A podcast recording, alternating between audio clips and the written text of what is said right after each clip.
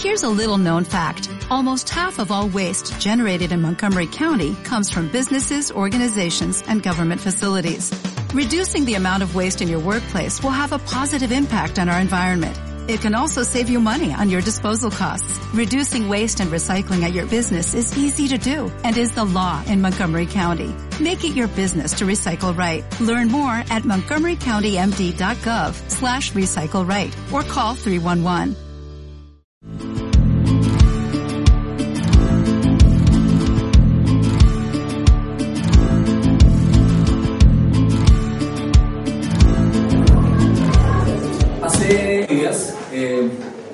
Iniciamos una nueva serie de estudios eh, que tiene que ver con el tema de la santidad, la santificación del creyente, basados en la carta del apóstol Pablo a la iglesia de Coloso, a los colosenses. Así que yo quiero pedirle que por favor vaya a esta carta, carta a los colosenses, capítulo 1. Cuando hablamos de santidad o esos términos de santidad, santificación, eh, a veces nos genera un poquito como de, como de temor, ¿cierto? A veces genera como un poquito de tensión, ¿no? Dice santidad, santificación, y casi que nos tiemblan las piernas. Eh, hay una tensión en nosotros porque quizá cuando mencionamos este tema, eh, nuestra mente casi que automáticamente venimos a hacer como una autoevaluación o un autoexamen.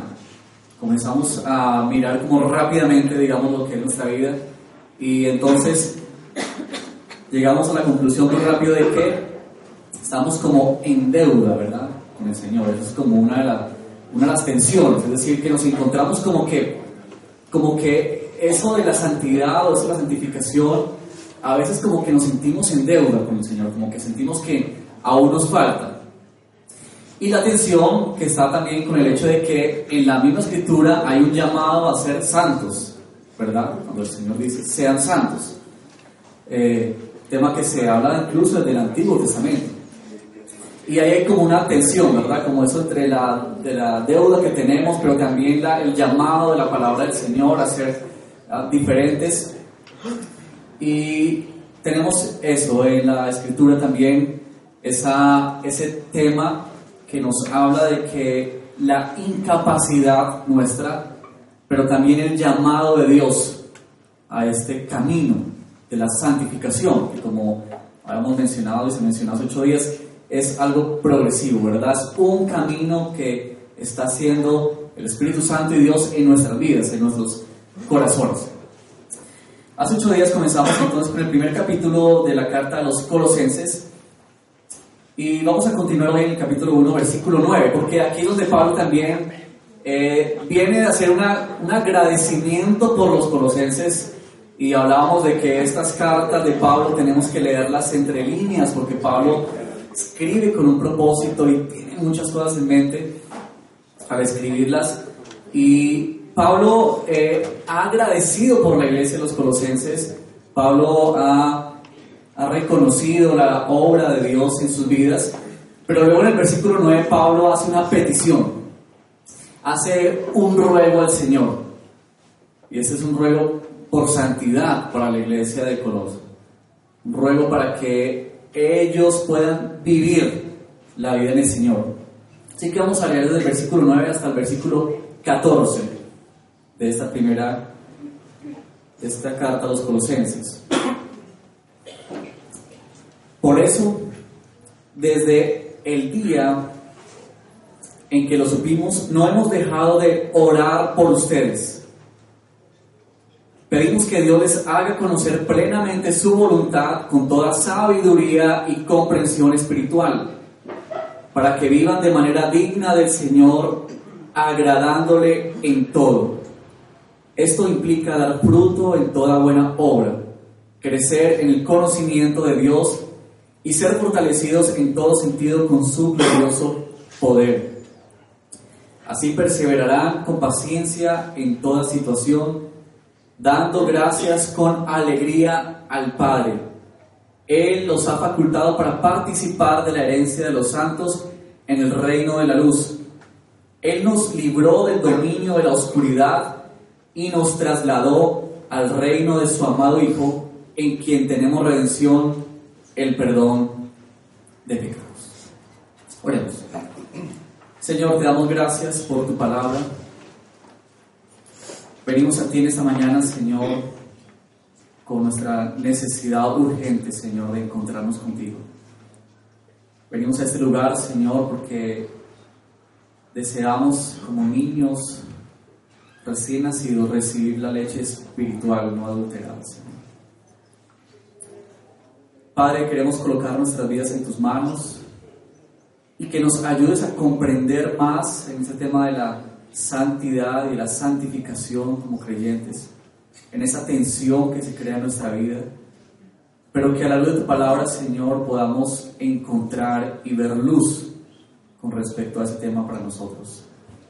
Bendícenos y que sea tu palabra hablándonos en esta mañana. En el nombre de Jesús. Amén.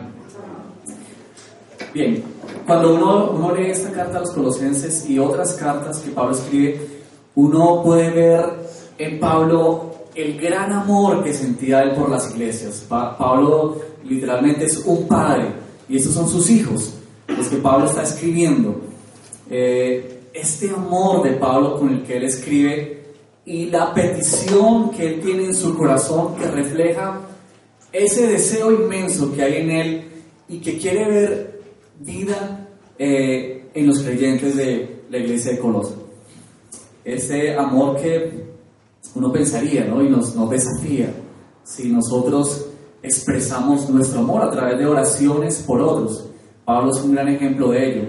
Pablo dice, dando siempre gracias, orando siempre, y este versículo 9 dice así, por eso desde el día en que lo supimos, de todas esas cosas que Dios ha hecho en sus vidas, que nos hablan los versículos anteriores, no hemos dejado de orar por ustedes.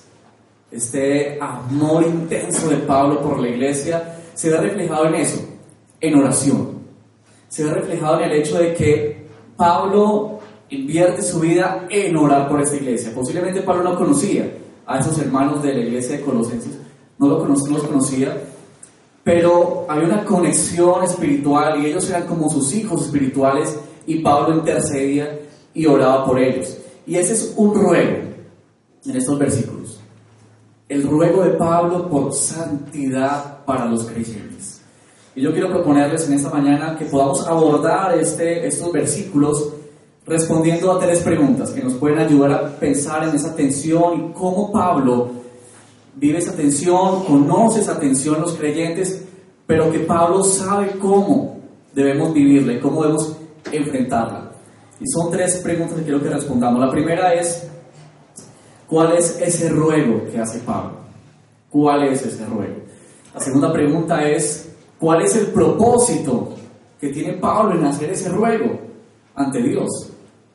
Y lo tercero es, ¿cuál es la razón que tiene Pablo para rogar por ello? Que si bien es cierto que es el deseo de Pablo, sin lugar a dudas, es el deseo de Dios mismo para usted y para mí hoy en ese tema de la santidad. Así que en primer lugar, apreciemos cuál es, esta, cuál es este ruego. ¿Cuál es este ruego que Pablo hace para la iglesia de Colosenses? ¿Cuál es este ruego que se hace para nosotros hoy como creyentes? Para usted y para mí. Pedimos, miren lo que dice Pablo en el versículo 9 pedimos que Dios les haga conocer plenamente su voluntad con toda sabiduría y comprensión espiritual. La iglesia de Colosa era una iglesia que estaba sufriendo algunos, problemas bastante serios y Pablo había recibido noticias por boca de Epafras, que nos menciona en el versículo capítulo 1, los primeros versículos, y una de sus problemáticas de la iglesia es que habían entrado diferentes pensamientos, falsos maestros, herejías que se han levantado en medio de la iglesia para distorsionar el mensaje y que estaba en cierto sentido confundiendo a la iglesia. Así que Pablo toma carta en el asunto y escribe para tratar de mitigar, tratar de enfrentar y de ayudar a la iglesia en medio de esta dificultad. Una de esas corrientes y unas dificultades que había en ese momento era que en medio de toda esa mezcla de cosas y de, mensajes y de enseñanzas, había surgido la idea del conocimiento como la, como la necesidad urgente para la salvación. Y eso es lo que luego se viene a conocer, que seguramente ustedes han escuchado como lo, el gnosticismo, que en la palabra traduce conocimiento. Y que tenía que ver con esa, esa idea de que uno debía conocer misterios. Y ahí surgió una cantidad de cosas, filosofías y enseñanzas, que la gente debía llenarse y llenarse de eso, porque en últimas era eso lo que le iba a dar a la persona salvación y una vida más plena. No tanto en la fe y no tanto en Cristo Jesús, porque en últimas ellos no llegan a creer en Él, pero tiene que ver con ese conocimiento que llena la mente humana y que eso es lo que en un sentido permite vivir, tener una vida más plena y llegar a lo que ellos hablan de la salvación. Y aquí Pablo enfrenta directamente esta enseñanza, porque Pablo habla de conocimiento. Y Pablo dice, conozcan, sean llenos. Hay otra traducción que usa la palabra, sean llenos. Aquí nos habla de plenitud, plenamente. Pero dice que ustedes, y este es el ruego de Pablo, que ustedes lleguen a conocer ser llenos o a conocer plenamente la voluntad de Dios. Y aquí Pablo entonces está mostrando cuál es el verdadero conocimiento. ¿Qué es el verdadero conocimiento? Pablo habla de esa voluntad de Dios. Esta petición de Pablo tiene que ver con, con que nosotros como creyentes lleguemos a conocer o a llenarnos plenamente del conocimiento de Dios. Pablo aquí lo habla, como la voluntad de Dios. Esa voluntad maravillosa y perfecta que nos habla también la Escritura. Note que usted y yo muchas veces apreciamos, hemos vivido, o incluso en nuestra propia experiencia, ese afán por el conocimiento, ese afán por saber, saber muchas cosas. Hay una urgencia, hay una como una necesidad de conocer, conocer para vivir, conocer para enfrentar la vida, conocer para enfrentar problemáticas, conocer para superarnos, autosuperarnos en la vida. Y ese conocimiento que de alguna manera creemos o que cree la humanidad, que nos capacita, que nos permite de alguna manera ser mejores. Y que es como una renovación, una autorrenovación. Nos vamos conociendo, más vamos mejorando nuestra vida, más se va mejorando nuestra calidad de vida. Pero lo que Pablo está diciendo es que el conocimiento verdadero, que en realidad es el ruego, es conocer la voluntad de Dios. Y esto tiene que ver con conocer a Dios mismo. La pregunta que usted y yo debemos hacernos y que debería hacer cualquier persona que comprende la escritura y ha conocido a Dios es, ¿Qué quiere Dios? ¿Qué es lo que Dios quiere? Esa es la pregunta que ha de mover nuestros corazones, porque es la pregunta que nos conduce a conocer a Dios, a tener una relación personal íntima y verdadera con Él. Esa es nuestra mayor necesidad, conocer a Dios. Que usted y yo podamos conocer a Dios en la manera como Pablo está rogando al Señor por la iglesia de Colosenses. Que ellos conozcan plenamente su voluntad con toda sabiduría y comprensión espiritual. Uno tendría que preguntarse, cuando Pablo está mencionando esto de conocer la voluntad de Dios, ¿cuál es este ruego de Pablo? que coloca el hecho de que conocer a Dios, su voluntad, se convierte en el mismo centro de nuestra vida. Es decir, que no hay otra cosa más, no hay nada más importante o mejor para conocer, sino a Dios mismo y lo que Él quiere. Que este hecho de conocer a Dios embarga nuestras vidas llena nuestro corazón, que en verdad este es el mejor conocimiento, que no hay otra cosa en la vida, que no hay otra cosa en nuestros corazones, en este mundo que podamos conocer, si no es a Dios mismo, la persona de Cristo Jesús. Este conocimiento es maravilloso y glorioso. Y Pablo sabe que de esto es lo que se debe llenar los colosenses. Y de esto es lo que usted y yo debemos llenarnos, ser llenos, ser completos en este conocimiento de Dios, porque ese es el verdadero conocimiento. Y Pablo usa aquí dos palabras en cuanto a este conocimiento. Dice en el versículo 9, pedimos que Dios les haga conocer plenamente su voluntad con toda sabiduría y comprensión espiritual. Es muy interesante que Pablo use esas palabras, porque Pablo ya ha mencionado que esto de conocer a Dios no es un asunto de, de habilidad que podemos tener en nuestra, en nuestra vida. No es la capacidad de almacenar información, no es la capacidad de guardar información. Tiene que ver con otras cosas.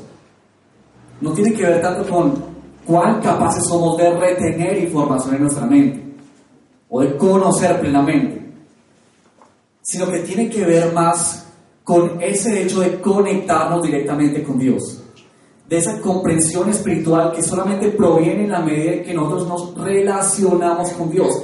En otra parte, recuerden que Pablo mencionó que estas cosas para muchos son como locura, ¿recuerdan? Como que no, no entienden, no logran percibir. Y Pablo lo ha mencionado porque se percibe solamente espiritualmente. Y eso tiene que ver no con, como decían los gnósticos que hablaban de ese conocimiento misterioso, por allá perdido, que nadie lograba descifrar y que aquellos que lo descifraban, esos eran los que verdaderamente iban en una buena ruta. No, no es eso lo que Pablo está haciendo referencia. Pablo haciendo referencia es que este conocimiento se desliga única y exclusivamente de una relación personal con Dios.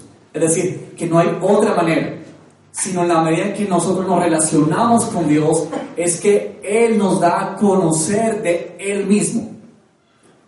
Y no cabe en eso, digamos, nuestra capacidad o nuestra, nuestra inteligencia o nuestra destreza. Por cierto, sabía usted que hay muchas personas que conocen la Biblia, estudian la Biblia, pero no creen en la Biblia, y menos viven la Biblia. Pablo está diciendo, eso no es. Y esta palabra maravillosa que Pablo usa aquí, sabiduría, con toda sabiduría y comprensión, que tiene que ver con, con que tal conocimiento no se queda solamente en la mente, sino que se hace vida. Es decir, que la llevamos a la práctica. Y eso es lo que Pablo tiene en mente cuando hace este ruego. Este ruego por la, porque, porque nosotros podamos conocer a Dios en su voluntad. Podamos conocer verdaderamente a Dios. ¿Quién es Él? ¿Qué es lo que Él quiere? Eso implica relacionarnos con Él. Entonces Pablo nos lleva a un segundo punto a una segunda pregunta que vamos a solucionar en, este, en esta mañana. Y tiene que ver con cuál es el propósito. Si este es el ruego que Pablo hace, si este es el pedido que él hace a Dios, ¿cuál es el propósito que tiene Pablo para hacer este pedido? ¿Cuál es el propósito de este ruego? Y ya estas palabras, sabiduría, nos conectan con este versículo 10 para que vivan de manera digna del Señor, agradándole en todo. Para que vivan de manera digna del Señor, agradándole en todo. Mire, para Pablo el conocimiento en sí mismo es vacío. Es decir, conocer por conocer, conocer simplemente para aumentar nuestra información, conocer solamente para eh, presumir de lo que sabemos, conocer solamente para poder hablar en medio de nuestro grupo de amigos y tener algo que decir, conocer para impresionar a otros. Para Pablo eso es vacío. No tiene sentido en sí mismo. Es decir, eso nace ahí y muere ahí mismo. Porque noten, cuando Pablo está en su ruego al Señor, que ellos conozcan la voluntad de Dios, pero ¿para qué? ¿Para qué conocer a Dios? ¿Para qué saber qué es lo que Dios quiere? Y Pablo coloca en esas palabras, para que vivan de manera digna del Señor, agradándole en todo. Es decir, que este conocimiento impulse a una manera de vivir, impulse a una vida práctica. Y esto es, muy interesante en Pablo, porque Pablo lo, desarrolla en otros lugares. Y el Evangelio mismo nos habla de ello cuando nos habla de ese crecimiento natural que produce fruto. Y Pablo usa esa palabra también aquí, en este versículo. Nos habla de fruto. Pero el Evangelio nos habla no solamente de actos que usted y yo hacemos o que eh, aprendemos a hacer y que hacemos por años. El Evangelio nos habla de transformación de vida. Y esa es la gran diferencia entre Evangelio y religiosidad. Que la religiosidad nos conduce solamente a una práctica de normas y de ritos y de costumbres. Pero el Evangelio nos conduce a transformación de vida.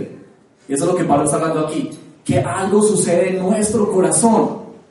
Algo sucede por allá en lo más profundo de nuestro ser. Y yo no sé si, si hemos experimentado, sí, seguramente hemos experimentado todos eso y más cuando nos encontramos con, con la persona de Cristo, con su gracia, con su amor, misericordia.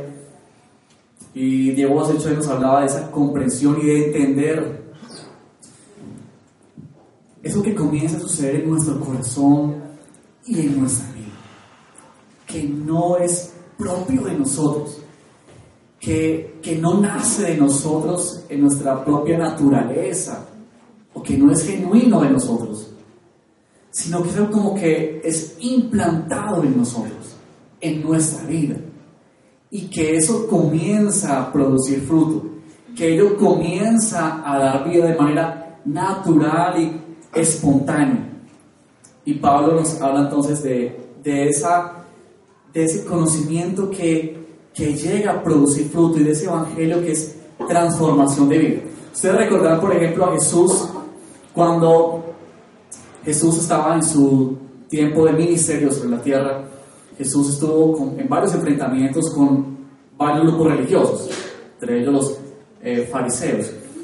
Este eh, grupo que se caracterizaba por cumplir muchas normas.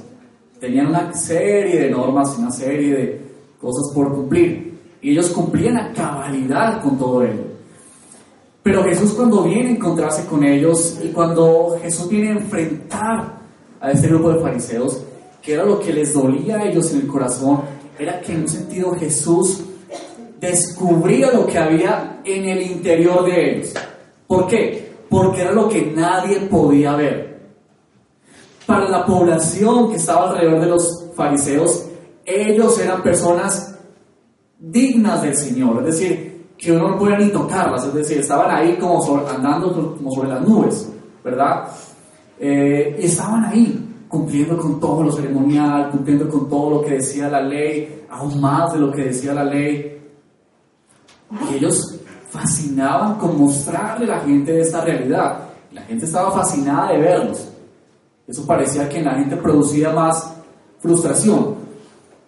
Pero el problema que se enfrentan ellos es cuando Jesús viene y Jesús revela lo que hay en sus corazones. Frases como por ejemplo cuando Jesús les dice, ustedes son sepulcros blanqueados. ¿Recuerdan?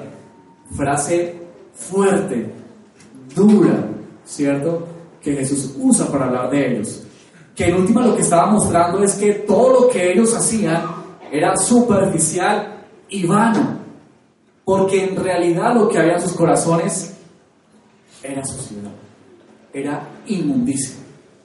Y Jesús sí podía descifrar porque Jesús conocía el pensamiento y el corazón de ellos. Esto tiene que ver con que como creyentes, cuando venimos al Señor y conocemos a Dios, de manera natural y espontánea viene a nuestra vida una manera de vivir que es producto de esa relación con Dios. Y no tiene esta gran diferencia. Cuando eso no está en nuestra vida, hablamos de obligación. Es decir, cuando usted y yo hacemos muchas cosas porque nos toca hacerlas, ¿verdad? Es decir, uno cumple uno va a la iglesia porque me toca ir a la iglesia. Uno lee la Biblia porque me toca leer la Biblia. Es que si no leo la Biblia y andamos como en una serie de acusaciones, ¿verdad?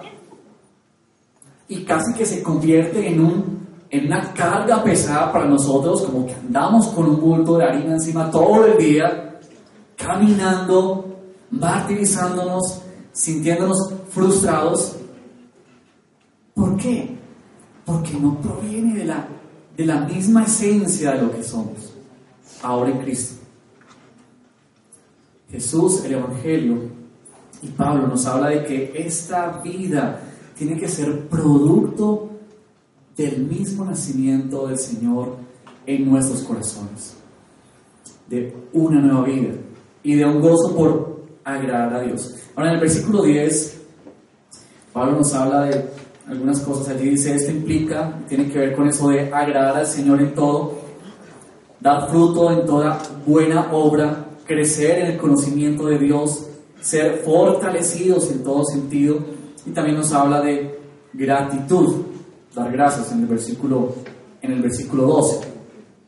Y miren, cuando uno ve esto que Pablo está diciendo y que tiene implicaciones uno se da cuenta que para Pablo tal conocimiento y tal ruego tiene que traducirse en una vida que agrada al Señor y que tiene que desprenderse en todas las áreas de la vida. Es decir, Pablo, por ejemplo, habla de las buenas obras.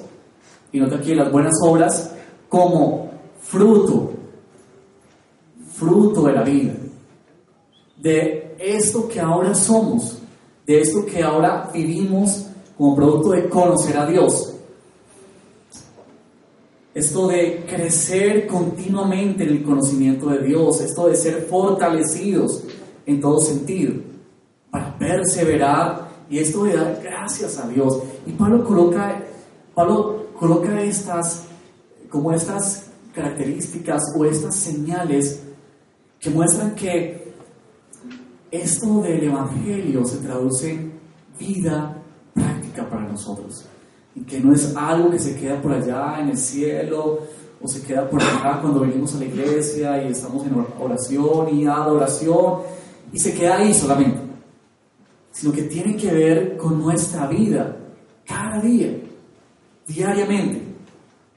Tiene que ver con acciones y tiene que ver con la cotidianidad de nuestra vida. Esto es lo que el Evangelio traduce para nosotros.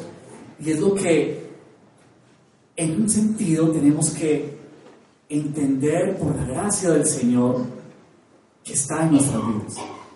Que usted y yo no somos porque hacemos, sino que hacemos porque somos. Y tiene que ver con eso. Y es lo que Pablo tiene en su mente es el ruego de Pablo al Señor. Ese es el propósito que tiene Pablo al rogarle al Señor por ello.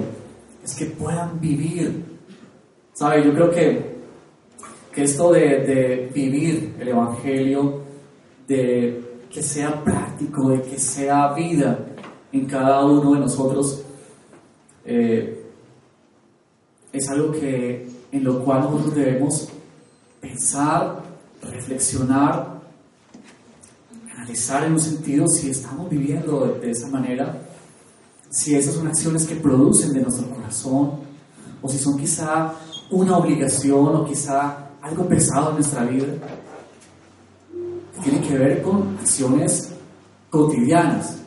Cuando nos encontramos con un vecino, cuando salimos a la calle, cuando estamos trabajando, cuando vemos la necesidad de las personas, cuando vemos la realidad de nuestro país, el estado en el que está, quizá muchas veces nuestra indiferencia ante esos temas, quizá nuestra falta de oración por esos temas, quizás nos ayuda a pensar un poco de si nuestra vida está dando realmente ese fruto, si nuestra vida realmente está viviendo ese evangelio que ha venido para transformar y cambiar nuestras vidas, para saturarnos con ese conocimiento del Señor. Y en tercer lugar, la pregunta que también nos responde este pasaje, hemos visto cuál es el ruego que Pablo hace, cuál es el propósito de este ruego, pero también, y estos versículos nos conectan con ese tema, es cuál es la razón de este ruego que Pablo hace. ¿Por qué Pablo hace este pedido? Porque Pablo le ruega a Dios y le pide intensamente, como él mismo dice, no hemos dejado de orar.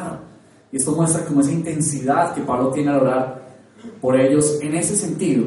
¿Cuál es esa razón? ¿Cuál es ese por qué que Pablo tiene? Versículo 12 nos dice dando gracias con alegría al Padre y añade Pablo, Él los ha facultado para participar de la herencia de los santos en el reino de la luz.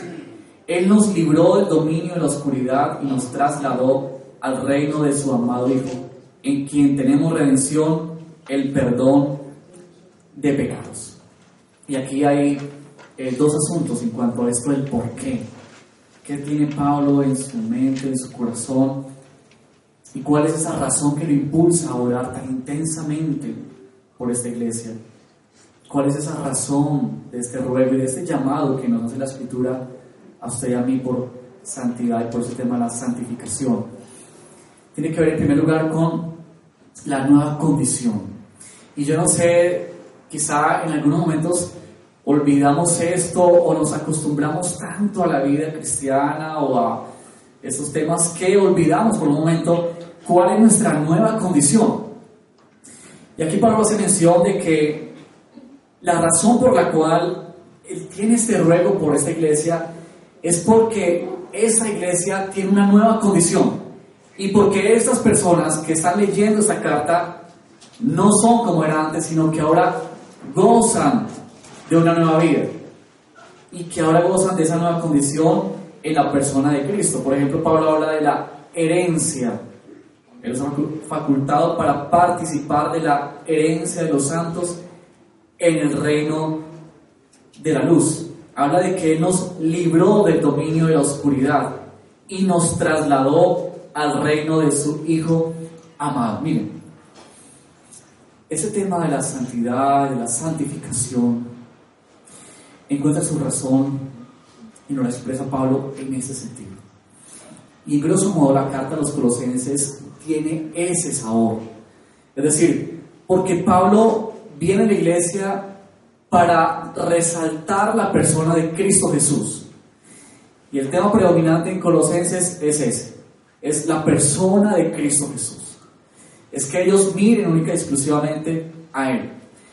Pero que ellos en la vida de ellos se traduce en una forma de vida, en la razón de que la condición de nosotros como creyentes es una condición nueva, es una condición diferente, de que usted y yo no somos como éramos antes, sino que ahora hay algo nuevo en nosotros. Pablo habla maravillosamente de esos, de esos temas que uno pudiese hablar largamente, pero que Pablo los recoge aquí y los presenta hablándonos de, esa, de ese lugar que Dios nos ha dado a usted y a mí en su reino. Hablándonos, por ejemplo, de la herencia, ese nuevo estado en el que usted y yo ahora tenemos participación, participación de lo que Dios está haciendo, participación de su reino, reino de la luz. Como Pablo dice, que ahora Dios nos libró de las tinieblas para trasladarnos al reino. Y eso seguramente evoca para ellos la esclavitud cuando estaban en el pueblo de Egipto. Y estaban sometidos a la esclavitud, sometidos al dominio de este pueblo. Y Dios viene para liberarlos. Y Dios viene para arrancarlos de las manos de este imperio que los tenía los tenía bajo esclavitud y que no les permitía ser pueblo y que ahora Dios los saca para que ellos sean pueblo de Dios. Esta libertad que quizá nosotros a veces olvidamos. Y que olvidamos quizá esta condición que tenemos ahora en Cristo Jesús. Esta condición de que usted y yo ahora estamos en un nuevo reino. De que usted y yo anteriormente estábamos bajo las tinieblas y bajo el poder del enemigo.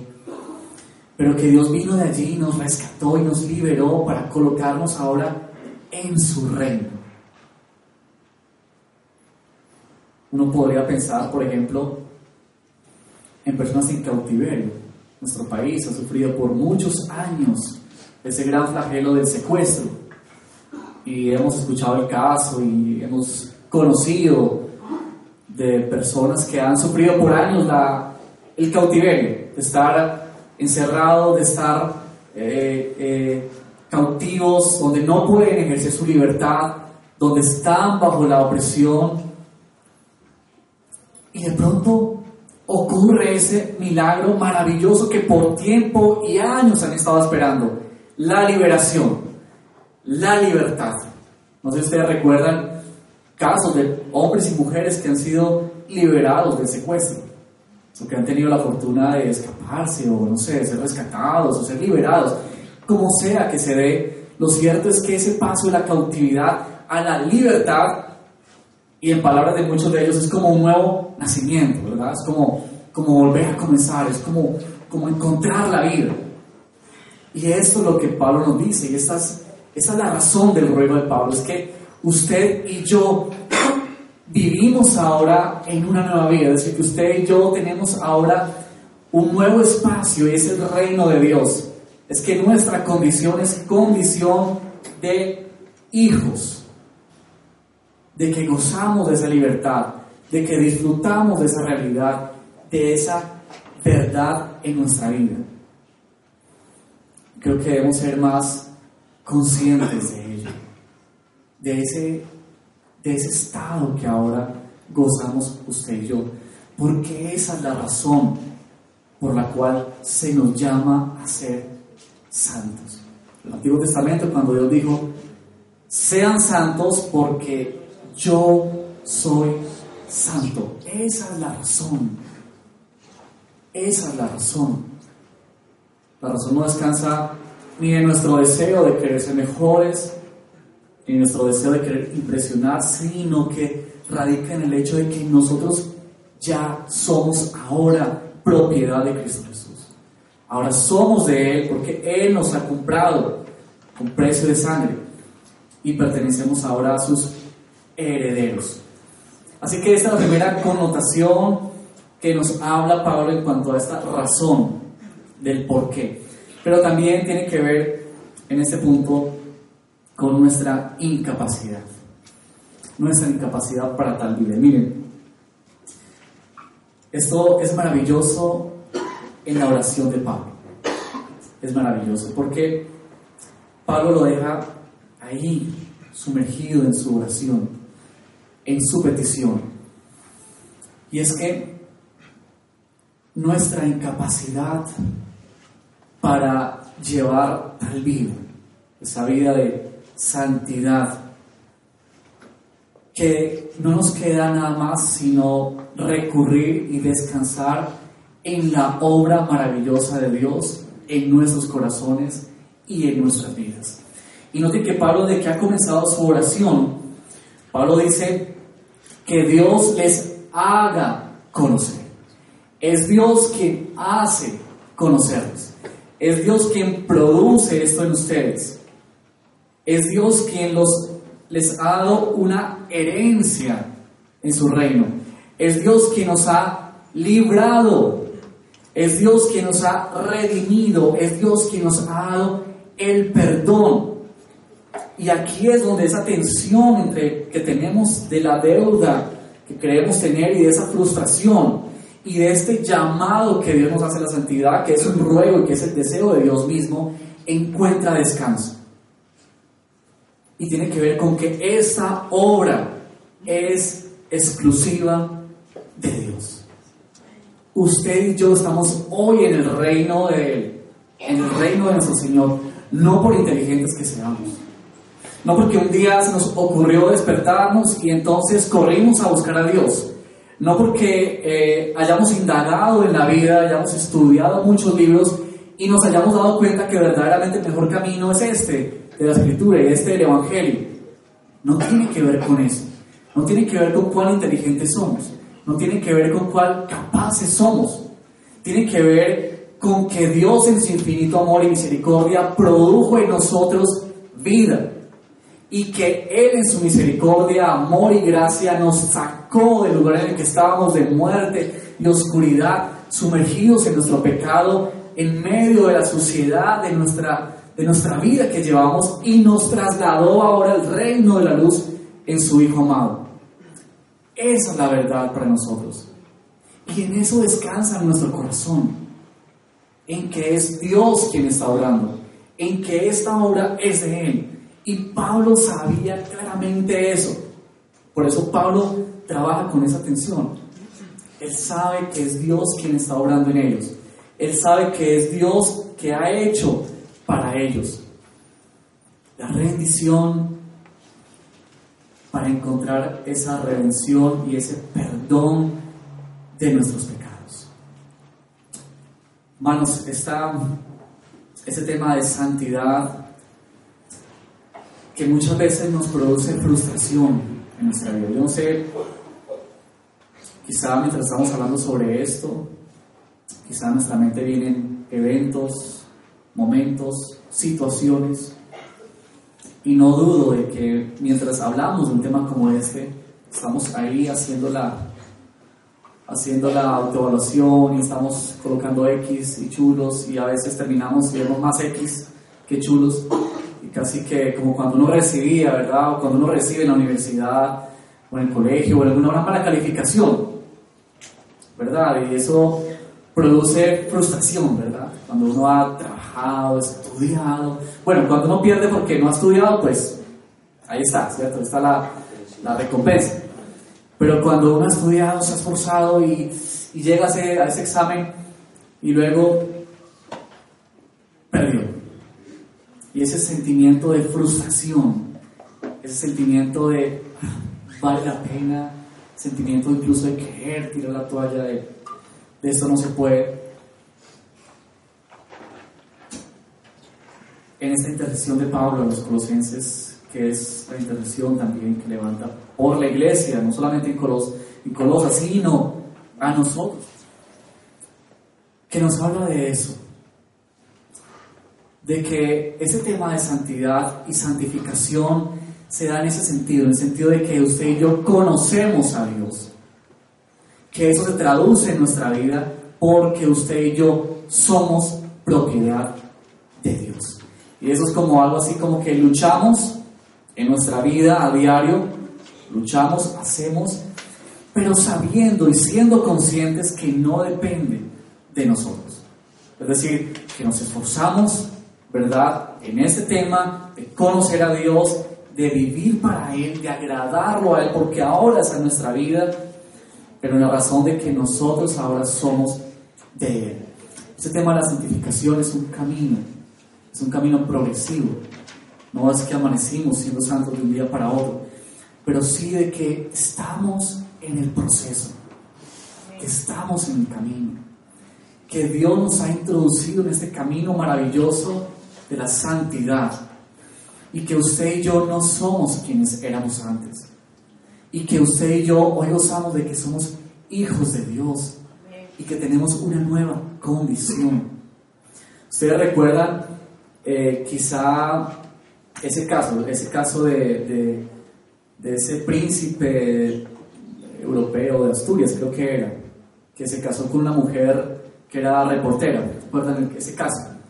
Que tanto revuelo dio al mundo y bueno, a todo ese show y espectáculo que hay, que hablaba de cómo una mujer, ¿cierto? Siendo reportera, para estas clases reales, ¿verdad? Tan importantes, tan altas, ¿cómo es que este hombre se fija en esta mujer, ¿cierto?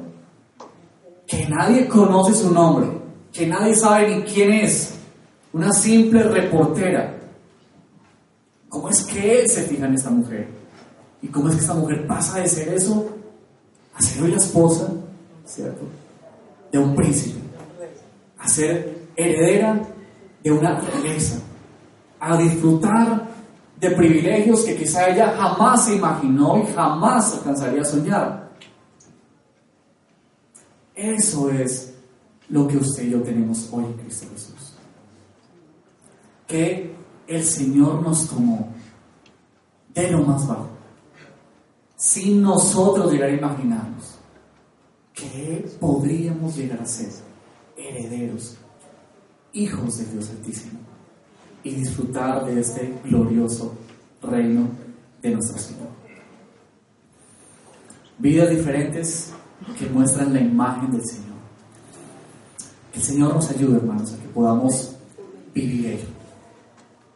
Que el Señor nos ayude a conocerle cada día más a Él, a luchar en este camino, pero sabiendo que no depende de nosotros, sino que depende de Él. Eso la, ese es el mensaje de la Escritura, ese, esa doble vía, que debemos esforzarnos, pero también que sabemos que solamente es por su gracia y por su misericordia.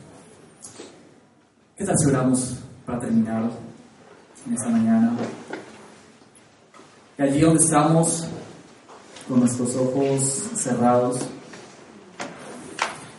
venimos a la presencia de nuestro Dios, venimos a la presencia de nuestro Señor. Y nos presentamos tal como somos. Esta oración de Pablo tan linda y maravillosa que nos enseñan que Pablo conocía la realidad, Pablo conocía su propio corazón, sabía sus luchas, sus tensiones, y que añoraba eh, con gran deseo ver a esta iglesia caminar para la gloria de Dios. Y que ese es el momento en el que podamos venir a Él. Quizá usted hoy se siente frustrado, quizá usted hoy de los que siente en su corazón que ha fracasado en su vida espiritual, en su vida cristiana. Quizás siente que, que por más que ha intentado y ha luchado, cada vez se encuentra más con la pérdida, con que no haya cómo. Ese deseo está ahí, ese deseo de agradar a Dios. Pero eso de que se haga vida, a veces resulta tan distante, pero que en este momento podamos venir la presencia de nuestro Señor y presentarnos ante Él. Él nos ha librado de las tinieblas y nos ha trasladado al reino de su Hijo amado, en quien tenemos redención y el perdón de pecados. Vengamos al Señor en esa libertad que Él nos da, en la libertad de que somos no desconocidos para Él, somos sus hijos. Somos por quienes Él ha pagado un precio, precio de cruz. Que nuestra santificación y santidad no depende de cuán buenos podemos llegar a ser. No depende de cuán cuánto podamos esforzarnos en la vida, sino que depende de su gracia, de su amor, de su misericordia.